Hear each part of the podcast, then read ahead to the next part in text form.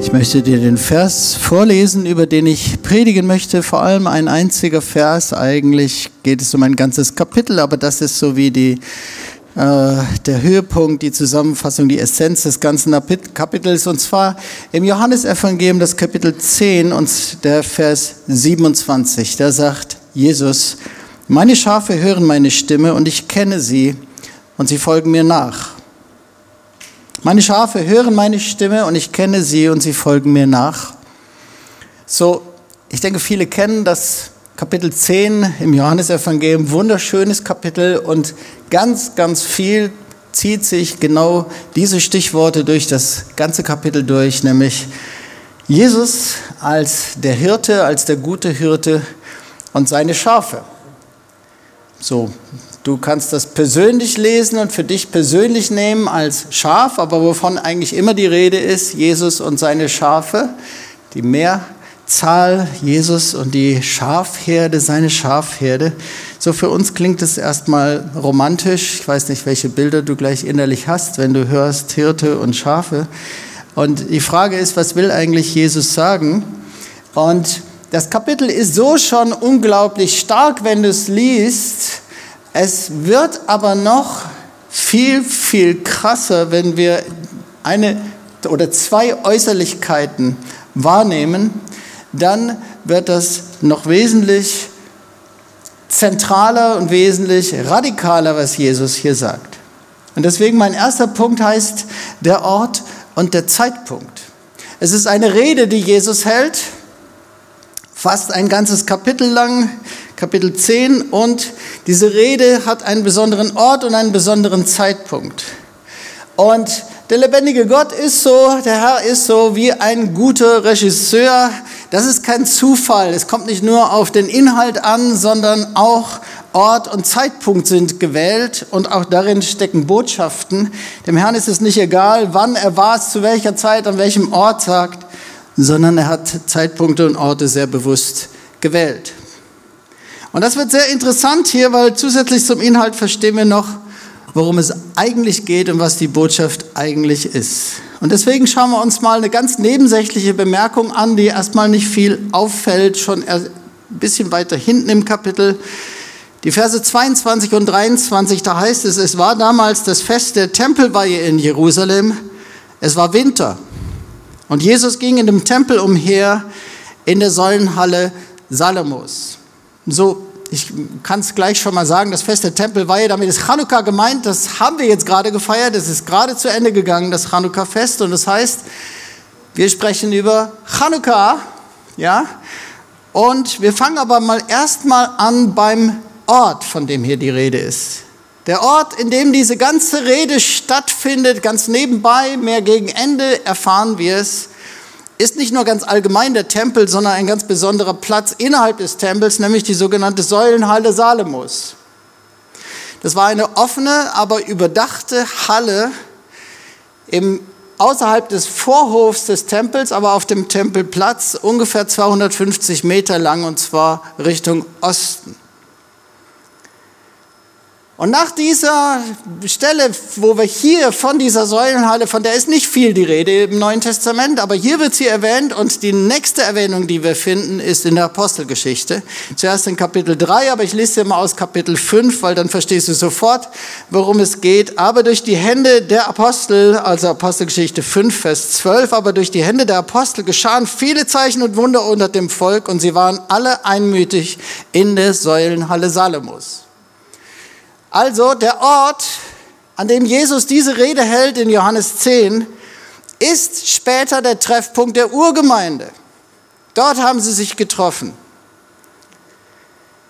Tempelweihe, ich habe es schon gesagt, da ist von Chanukka die Rede. Und wenn wir uns die Datierungen, die uns das Johannesevangelium gibt, und das gibt uns ziemlich gute Datierungen, das hilft sehr viel, das Johannesevangelium, wenn wir die studieren, dann stellen wir fest, dieses Chanukka, von dem hier die Rede ist, war das letzte Chanukka Jesu vor seinem Tod am Kreuz. Also, etwa 19 Wochen nach diesem Chanukka, nach dieser Rede in der Säulenhalle Salomos, etwa viereinhalb Monate später, kam, kam Pessach und Jesus starb am Kreuz. Der gute Hirte gab sein Leben für die Schafe, wovon er in diesem Kapitel geredet hat. Nur etwa 19 Wochen später. Vermutlich war es der 7. April im Jahr 30. Viereinhalb Monate später, 19 Wochen, also nach Hanukkah, Pessach und der Tod Jesu am Kreuz. Etwa sechs Monate nach diesem Chanukka kam Shavuot, nämlich das jüdische Pfingstfest sozusagen, und es kam die Ausgießung des Heiligen Geistes an Pfingsten und die Urgemeinde entstand und fing dann direkt an, sich zu treffen in dieser Säulenhalle Salomos. Sechs Monate später, viereinhalb Monate später, stirbt er am Kreuz, sechs Monate später fängt diese neu, kommt der Heilige Geist, wird ausgegossen auf die Jünger und die Urgemeinde entsteht und beginnt sich zu treffen in dieser Säulenhalle. Jesus steht also in dem ganzen Kapitel 10, als er diese Rede hält von dem Hirten und den Schafen, der Hirte und der Schafherde, steht er die ganze Zeit am Ort des zukünftigen Treffpunkts der Urgemeinde und er sieht prophetisch voraus und eigentlich spricht er prophetisch darüber, was dort in sechs Monaten stattfinden wird. Es ist eine erste Begehung des allerersten Gemeindezentrums, der Urgemeinde. Er sieht sich als den guten Hirten, der bis dahin, bis in sechs Monaten sein Leben für die Schafe gegeben hat, auf, auf in dieser Zeit bis dahin. Er sieht die Schafe, die dann auf seine Stimme hören und ihm folgen werden. Und er sieht die Schafherde, das ist der Ort, aber auch der Zeitpunkt wird erwähnt. Es ist nicht einfach nur Winter, das heißt es auch, aber wir lesen, es war damals das Fest der Tempelweihe in Jerusalem. So nicht nur der Ort ist bedeutungsvoll, sondern auch der Zeitpunkt, das Fest der Tempelweihe. Also irgendwie bringt der Herr hier sehr interessante Dinge zusammen und irgendwie geht es auch um die Weihung des Tempels dabei und um die Bedeutung des Tempels. Was passiert bei einer Einweihung? Bei einer Einweihung wird ein Gebäude seiner Bestimmung übergeben. Wort Gottes und der Herr deutet hier mit diesem Zeitpunkt etwas an, nämlich wovon Jesus hier redet im ganzen Kapitel 10 im Johannesevangelium, das hat mit der Bestimmung dieses Gebäudes zu tun des Tempels. Der Zeitpunkt ist nicht zufällig.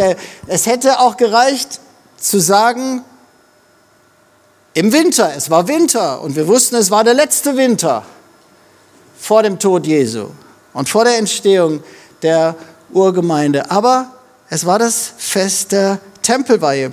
Und interessant ist, ich habe darüber nachgedacht, es wären eigentlich zwei Zeitpunkte möglich gewesen für diese Botschaft, weil die erste Einweihung des Tempels Salomos im Jahr 960 vor, die geschah während dem Laubhüttenfest zu Sukkot. Im Kapitel 6 im Johannesevangelium lesen wir, wie Jesus eine lange Rede hält, die Brotrede, und es heißt, es war zu Pessach. Und zwar genau das Pessach ein Jahr vor seinem Tod. Er spricht über seinen Tod dabei. Ab Kapitel 7 ist Jesus zum Laubhüttenfest in Jerusalem, also nur noch ungefähr sieben Monate vor seinem Tod. Vom Laubhüttenfest bis Chanukka ist er in Jerusalem und hält an Chanukka diese Rede in Johannes 10. Warum nicht an Sukkot? Warum nicht beim Laubhüttenfest? Das Laubhüttenfest war das Fest der Tempeleinweihung. Da hatte Salomo den Tempel eingeweiht. Warum aber an Chanukka? Warum, wenn es um den Tempel geht und um die Gemeinde, die entsteht? Warum an Chanukka? Diese Botschaft verschärft das, was Jesus sagt. Chanukka ist das Fest nicht der Einweihung des Tempels, sondern der Wiedereinweihung des Tempels nach einer schrecklichen Entweihung, nach einer Verunreinigung des Tempels, Es wurden von den griechischen Herrschern Schweine im Tempel geopfert. Das ganze Tempel wurde unrein gemacht. Der Altar des lebendigen Gottes, des Gottes Israels, wurde beiseite geräumt. Ein Zeus-Altar wurde aufgerichtet und der wurde angebetet. Dann gab es den Makkabäeraufstand und all das wurde, sie eroberten Jerusalem zurück und all, der Tempel wurde wieder gereinigt. Und dann wurde er wieder geweiht für seine ursprüngliche Bestimmung im Jahr 164 vor Christus. Im Griechischen steht im Johannes 10 das Wort Enkainia, Tempelweihe. Das heißt aber nicht einfach nur Tempelweihe. Das Verb heißt Enkainizo und das heißt neu machen. Neu machen. Wein.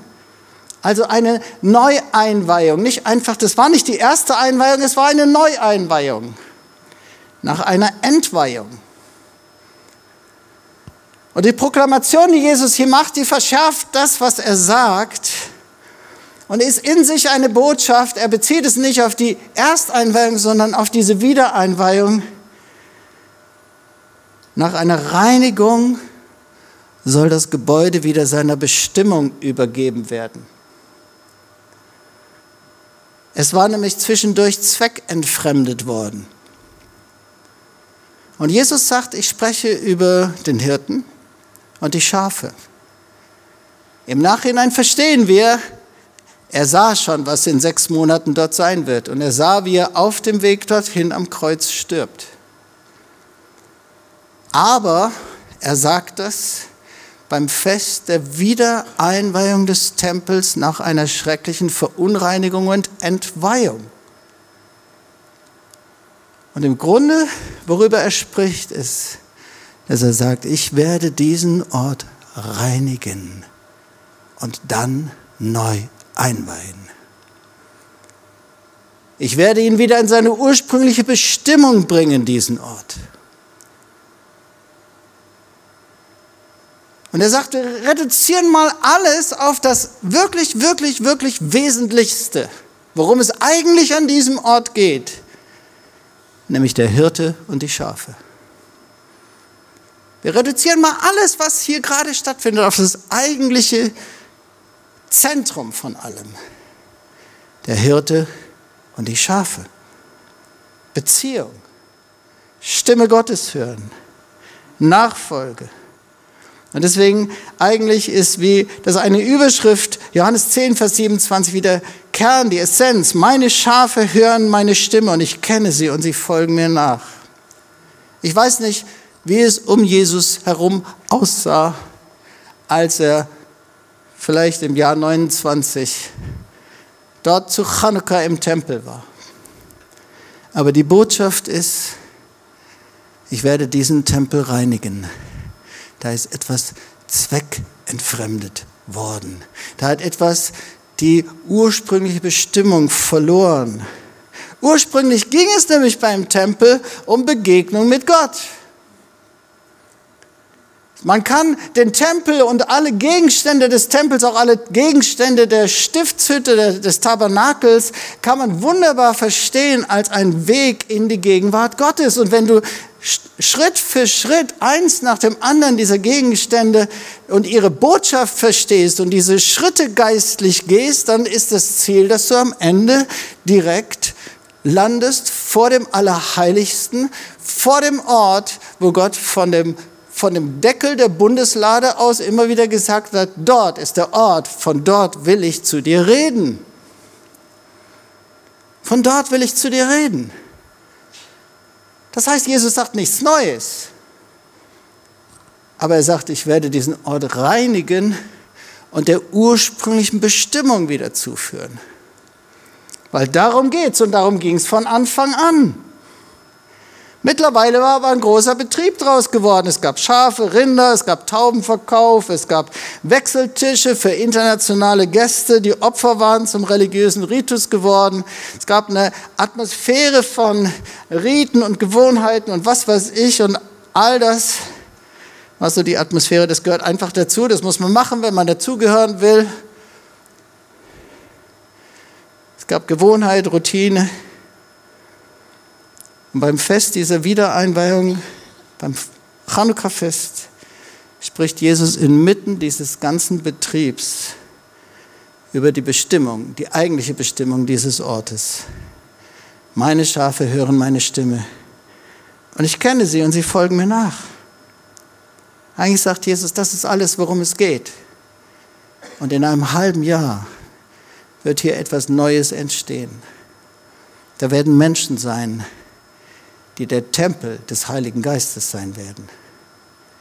Da wird genau das passieren. Der Hirte und die Schafe. Was für eine radikale Ansage. Was für eine prophetische Botschaft.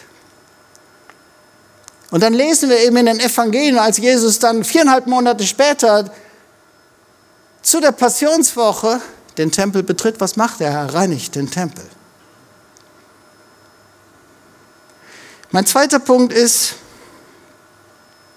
worum geht es also bei dieser so einfachen und klaren Aussage, meine Schafe hören meine Stimme und ich kenne sie und sie folgen mir nach. Es geht um uns persönlich. Man kann auch das ganze Kapitel sehr, sehr stark zum ganzen Thema Gemeinde und Ekklesiologie lesen, aber wir sprechen heute von uns persönlich. Mein zweiter Punkt heißt der Kern vom Kern. Der Kern vom Kern. So, wenn du dich mit Familie oder mit Freunden nach ein paar Wochen, in denen viel los war, wieder triffst, dann setzt man sich gerne zusammen bei einem schönen Essen oder Kaffee trinken. Und dann kannst du dir vorstellen, was man dann macht. Man redet miteinander. Man erzählt, man fragt, man, man redet. Stell dir einfach mal vor, es gäbe keine Sprache. Wir könnten nur, wir könnten nicht miteinander reden, wir könnten nur schweigend da sitzen und uns gegenseitig anschauen. Wie krass, wie schade wäre das. Weil Reden ist irgendwie der Kern von Freundschaft und Begegnung. Was wäre Freundschaft und Begegnung ohne, komplett ohne Reden? Und das ist eigentlich das, was Jesus hier sagt. Jesus reduziert mal alles, alles, alles, alles auf das Wesentliche und sagt, der Kern vom Kern ist Beziehung und Reden. Der Hirte kennt die Schafe, die Schafe kennen den Hirten, sie kennen seine Stimme und sie folgen ihm. Das ist der Kern vom Kern, das ist das Wesentliche. Und Jesus sagt, ich werde diesen Ort wieder reinigen und in einem halben Jahr wird hier etwas Neues entstehen, was genau davon gekennzeichnet wird. Und ich möchte dir sagen, das ist für mich auch eine persönliche Botschaft, die ich heute weitergebe. Ich liebe das unglaublich an Jesus. Und für mich ist das das Größte überhaupt. Der König aller Könige, der Herr aller Herren, gibt mir gerne eine Audienz und gibt dir gerne eine Audienz. Der Schöpfer des Himmels und der Erde, der lebendige Gott, will gerne mit mir reden und will gerne mit dir reden. Mein Vater im Himmel, mein Freund Jesus, mein Freund, Helfer und Tröster, der Heilige Geist, hat gern Zeit mit mir. Wow, was für ein Privileg. Was für ein Privileg. Er will dabei von mir hören, was mich beschäftigt. Aber darüber hinaus, er sucht tatsächlich auch Freunde, die ihm zuhören. Und wenn er die findet, dann will er ihnen gerne sein Herz öffnen, will erzählen, was ihn beschäftigt, will Dinge erklären, will lehren, will auch mitteilen, was er vorhat. Wow. Ganz ehrlich, das ist für mich das Spannendste und das Kostbarste und das Schönste, was es gibt. Und deswegen ist dieser Vers auch eine Frage an uns. Jesus sagt, meine Schafe hören meine Stimme und ich kenne sie und sie folgen mir nach. Und er sagt, das ist der Kern vom Kern. Wenn ich den Tempel reinige, und da ist jetzt, übertragen wir es mal gleich, ist jetzt nicht von einem Ort die Rede, sondern das Neue Testament sagt, dein Leib, dein Leben ist ein Tempel des Heiligen Geistes. Und er sagt, ich möchte den Tempel reinigen von allem, was, wo das nicht der Kern war. Ich möchte ihn reinigen von allem anderen und ich möchte ihn wieder neu einweihen. Weil das ist der Kern, sagt Jesus. Das ist der Kern und das Wesentlichste überhaupt. Und deswegen ist es auch eine Frage an uns. Ist es auch für uns der Kern? Ist mein Fokus darauf? Ist für mich klar, das ist alles, worum es geht. Und die Frage weiter ist, wie geht es? Wie kann man darin wachsen? Was kann man tun, um das zu fördern?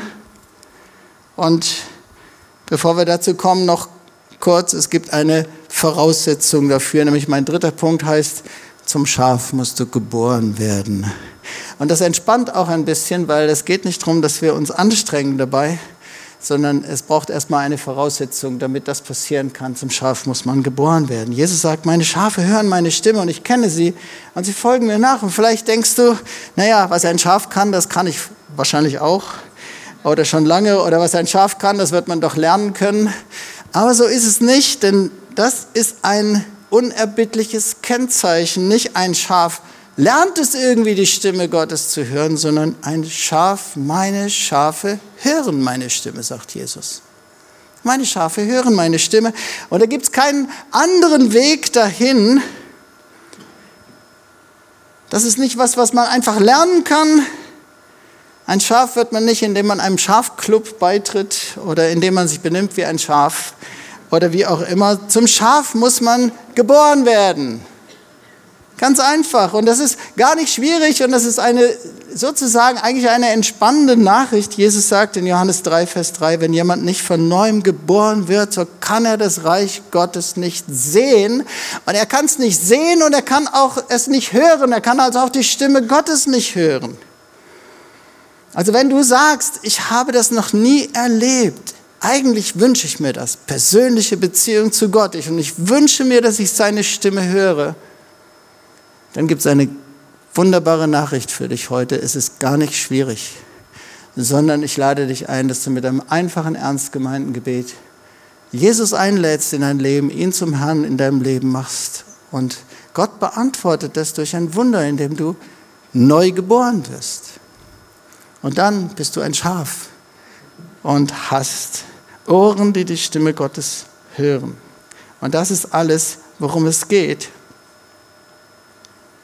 Und das einfach ist die Voraussetzung. Aber eben manchmal entsteht auch in uns so ein innerer Tempelbetrieb mit Riten, Routine, Gewohnheiten und so weiter. Und manchmal verlieren wir die ursprüngliche Bestimmung dieser Beziehung zwischen dem lebendigen Gott und uns, zwischen Jesus und uns aus dem Fokus. Und Jesus sagt, das möchte ich gerne wieder reinigen, weil ich sehne mich nach der ursprünglichen Bestimmung. Ich möchte da wieder etwas reinigen und diesen Tempel deines Lebens wieder neu einweihen, dass genau das da stattfindet. Meine Schafe hören meine Stimme und ich kenne sie und sie folgen mir nach. Und vierter Punkt ist, ich möchte folgende Frage, möchte ich, dass wir uns kurz damit beschäftigen. Wie kann man denn darin wachsen? Weil das eine ist, dass Du musst geboren werden, damit du diese Stimme Gottes hörst und damit diese Aussage von Jesus für dich zutrifft. Meine Schafe hören meine Stimme. Das ist etwas Normales für das Schaf von Jesus.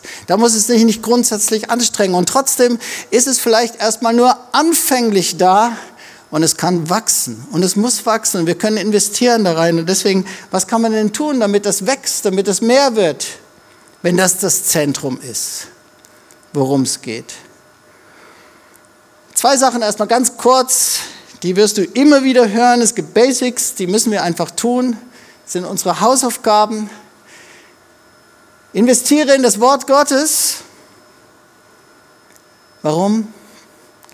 Da könnte ich jetzt lange drüber reden, gibt es ganz viele Gründe, aber in, zu diesem Thema ist es so, alles, was du investierst in das Wort Gottes und es mit Liebe und Freude und Wertschätzung liest, gibst du Jesus ein Signal.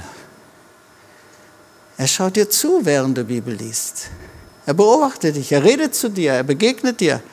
Und gleichzeitig er schaut aber auch, wie du damit umgehst, Weil es ist natürlich so, er hat dir eine Bibel gegeben und uns allen eine Bibel gegeben mit tausenden von Seiten.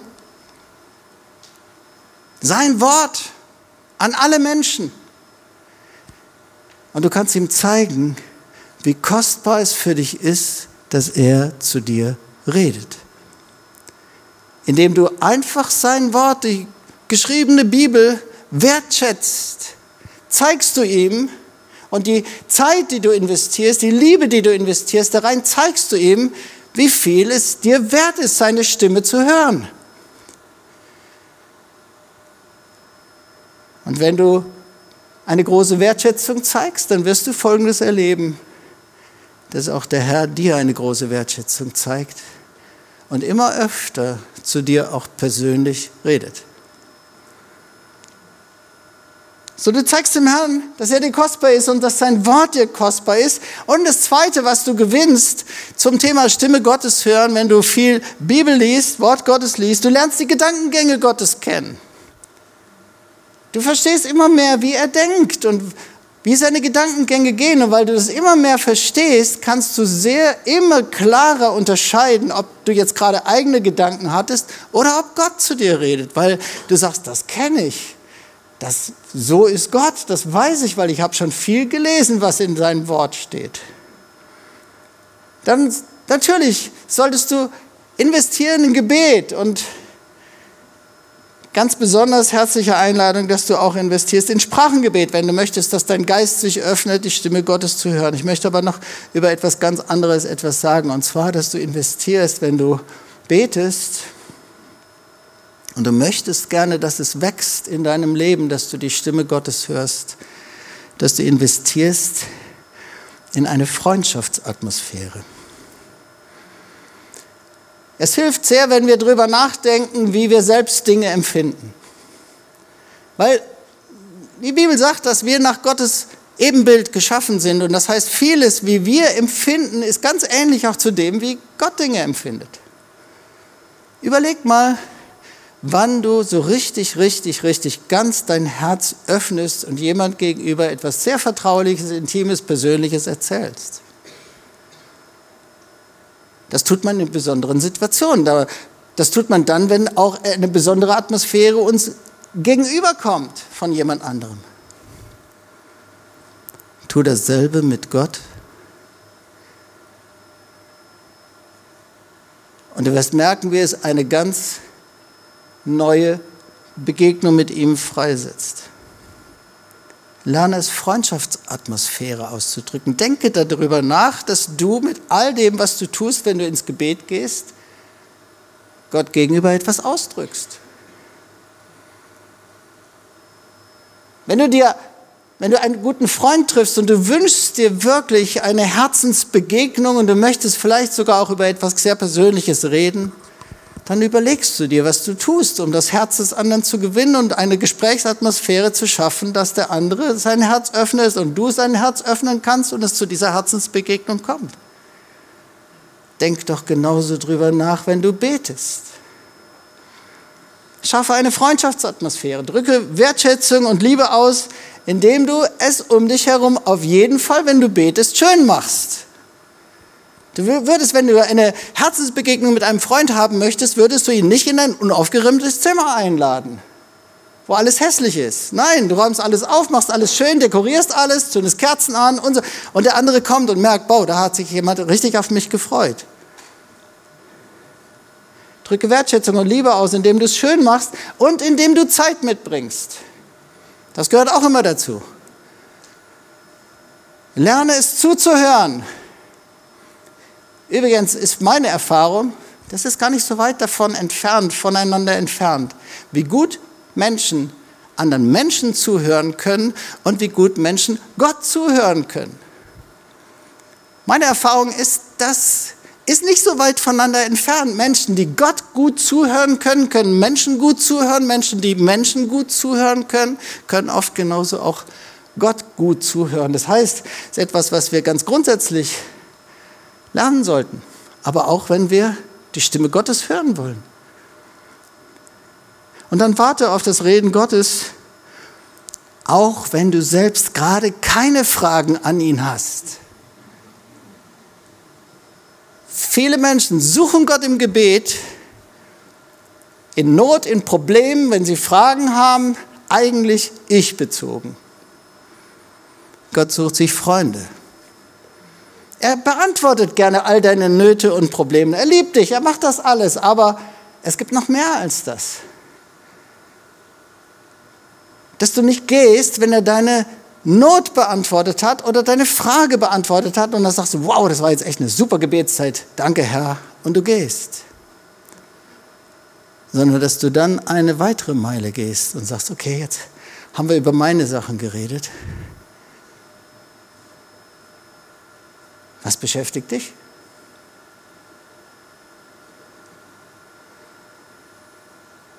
Warte auf das, was der Herr dir mitteilen möchte. Ich habe das immer wieder mal erzählt, manche wissen das. Im Juni 2005 habe ich eine persönliche Gebetsnacht begonnen, von Sonntag auf Montag. Und die war von Anfang an für mich sehr, sehr speziell. Und zwar genau an dem Punkt, und zwar an dem Punkt Freundschaft, auf den Herrn warten.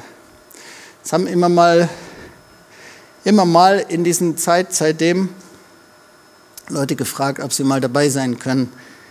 Und ähm, finde ich total cool. Ich habe mich immer gefreut, wenn Leute das gefragt haben. Ich habe es ehrlich gesagt noch nie gemacht.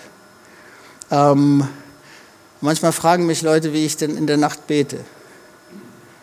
Und ich, ich will nur ein bisschen was erzählen, weil du würdest dich vielleicht wundern, was, ich weiß nicht, welche Vorstellung du hast, wie man so eine persönliche Gebetsnacht machen kann, aber ich bete eigentlich meistens die ganze Nacht in Sprachen. Manchmal wirklich die ganze Nacht. Manchmal bete ich nur ein paar Sätze auf Deutsch, manchmal mehr. Und gleichzeitig bin ich in Anbetung. Und ich erlebe sehr oft, wie der Herr kommt und wir in der ersten Stunde bin ich oft noch sehr stark mit eigenen Dingen beschäftigt. Und ich habe gelernt, der Herr will gar nicht, dass ich das wegdrücke, sondern er will mir Antworten geben in dieser Zeit. Und er will mir dienen. Plötzlich merke ich, dass da noch irgendwas an mir haftet von der letzten Woche. Ich bin noch entmutigt von irgendwas. Irgendwas hat mich gepiekst. Ich muss noch irgendwas vergeben und so weiter. So ist oft die erste Stunde und dann kehrt nach einer Weile Ruhe ein. Und dann ist einfach Gegenwart Gottes da. Und ich genieße die Gegenwart Gottes, ich liebe die Gegenwart Gottes, aber ich weiß, es gibt sehr unterschiedliche Level von Gegenwart Gottes. Es gibt nicht nur Gegenwart Gottes oder keine Gegenwart Gottes. Es gibt so ein, sag ich mal, normales Maß an Gegenwart Gottes, was eigentlich fast immer da ist. Aber wenn ich wartend weiter bete, dann passiert es auch immer wieder, nicht jedes Mal. Es gibt ganz normale solche Gebetsnächte, ein paar Eindrücke, ein paar starke Sachen, über die ich gebetet habe, oder manchmal auch wirklich eine ganze Nacht, in der ich nur in Sprachen gebetet habe und nichts sonst. Ist für mich keine verlorene Zeit. Aber immer wieder passiert es, dass aus dieser Atmosphäre, wo Gegenwart Gottes da ist, plötzlich die Atmosphäre immer dichter wird und immer dichter und immer konzentrierter. Und dann der Herr redet und eine unglaublich konzentrierte Atmosphäre der Gegenwart Gottes entsteht. Und manchmal schon so, dass ich dachte, das ist jetzt wie bei Jakob mit der Himmelsleiter und der Himmel öffnet sich manchmal, wo du denkst, okay, ich weiß, ich bin jetzt nicht allein im Raum.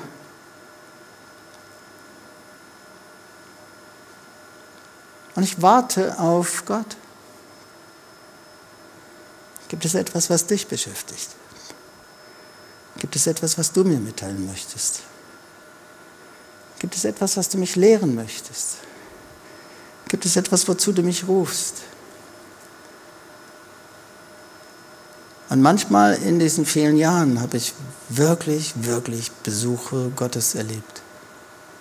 Und ich kann dir sagen, für mich ist das das Zentrum von allem. Für mich ist das das Größte. Was für eine Ehre.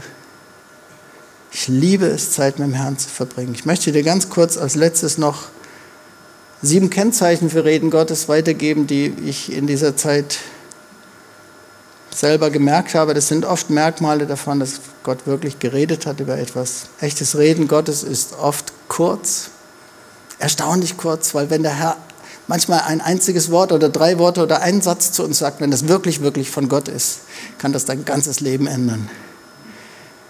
Ein weiteres Kennzeichen ist, es ist oft völlig überraschend. Wenn der Herr wirklich zu mir redet, dann war das ganz oft etwas, womit ich mich gerade überhaupt nicht beschäftigt habe, was gerade überhaupt nicht das völlig unerwartet, völlig überraschend. Wirkliches Reden Gottes ist klar und eindeutig. Da verschwindet jeder Nebel. Du hast vor vielleicht Fragen, alles mögliche. Ein Reden Gottes und das Reden Gottes ist klar und eindeutig. Das Reden Gottes ist innovativ. Gott liebt es ständig, neue Dinge zu machen. Und du merkst es irgendwie, wenn, der Herr, wenn, wenn jemand einen Eindruck hat und wenn der Herr richtig geredet hat, du merkst, das ist frisch. Da hat jemand was Neues. Das Reden Gottes ist praktisch umsetzbar es löst Fragen und Probleme und es funktioniert, weil was von Gott geboren ist, überwindet die Welt. Äh, das kann noch so unmöglich sein, was der Herr zu einem sagt, aber es überwindet die Welt, es funktioniert am Ende. Und deswegen, ich möchte dir einfach dich mit diesem einen Wort einladen und sagen, das ist der Kern von allem. Und immer wieder möchte Jesus kommen und unseren Tempel, wenn irgendetwas darin diese Bestimmung verloren hat und diesen Fokus verloren hat und dieses Herz verloren hat, möchte er diesen Tempel wieder reinigen und neu einweihen. Jesus sagt, meine Schafe hören meine Stimme und ich kenne sie und sie folgen mir nach.